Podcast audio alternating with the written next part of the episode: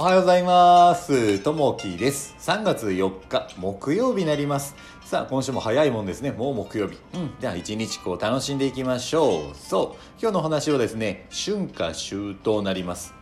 明日は二十四節気の一つ、啓蟄です。啓蟄とは、冬ごもりの虫が地中から這い出ることを表します。春の季語としても使われます。人間のように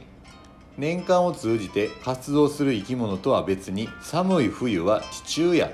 水底穴倉でじっとして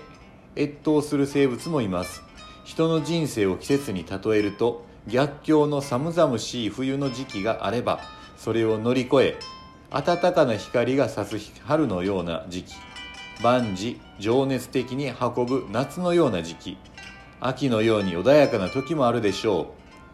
どのような状況でも一喜一憂せず四季の巡りのように受け入れることが必要なのです。夜になったと言っても誰も悲しむものがあるか。休む時が来たのだ。すでに明朝が近づいたのだ。必ず明日が来る。という言葉があります。夜があるから朝があります。冬があるから夏があるのです。朝も春も必ずやってきます。冬ごもりのような時ほど必ず春は来ると心したいものです。今日の心がけ春に向けて気持ちを切り替えましょう。というところですね。あのこれまあ出会いがあればこう別れがある、まあ、終わりがあればスタートがあるというところですね。必ず、まあ、今日の話的には必ずですね、えースタートがあって終わりがあって必ずいい結果が生まれるということですね。あのやっぱりねこの時期こう卒業式であったり、まあ、入学式っていうのがまた今後ね出てくるんですけれどもそういった時にねあの今までこう仲良くしていた人とお別れの時期があったりとかでこれからまた新たな人とこう出会っていくあのこの縁のつながりですね。やっぱりこう人ってこう生きていく中で思うんですけれどもその時その時にやっぱ必要な人が自分にこう降りかかってくると。ずっとですね生まれた時から同じ人でずっと行くっていうのはやっぱりこう父親であったり母親であったりこう家族ですよね。それはずっといるんですけどそれ以外のものに関してはやっぱり必要に応じてその時にその人が大事なものが、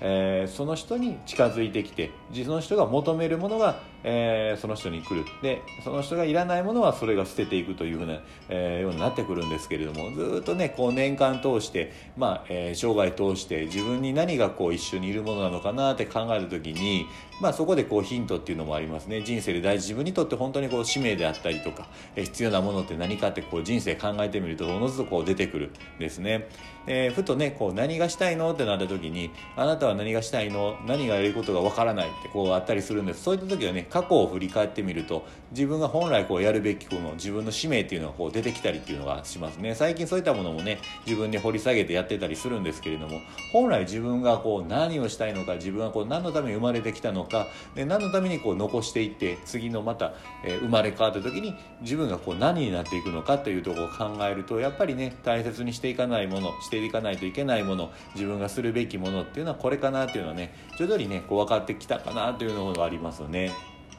なんでね、あのー今必要なものをこう必要今今を大切にするということですね。なんでまああの捨てるものはこう捨てて新たなものは取り入れるというところですね。最近すごいねこう出会いが多かったりとか、やっぱりねその出会いを得たことによってまた違うものがこう捨てられていくというふうになってくるんですけれども、やっぱりねこう全部を取ることができないので、まあ1個を得たらこう2つを捨てる。ようなことですよね。例えば最近も靴買ったんですけど靴を1個得たら前の古い靴をこう捨てていく、まあ、断捨離をこうしていく。そしたらまた新しいものが手に入ってくるというふうなとこですね。なんでずっとねそれを抱えながら持っていったら重たってしゃあないですよね。あの背中にずっと抱えていってなかなか動きが鈍ってしまいますんで。やっぱりね必要じゃないものはどんどん下ろしていって人に渡していくというふうなことが必要になってくるんじゃないかなと思いますね。うん。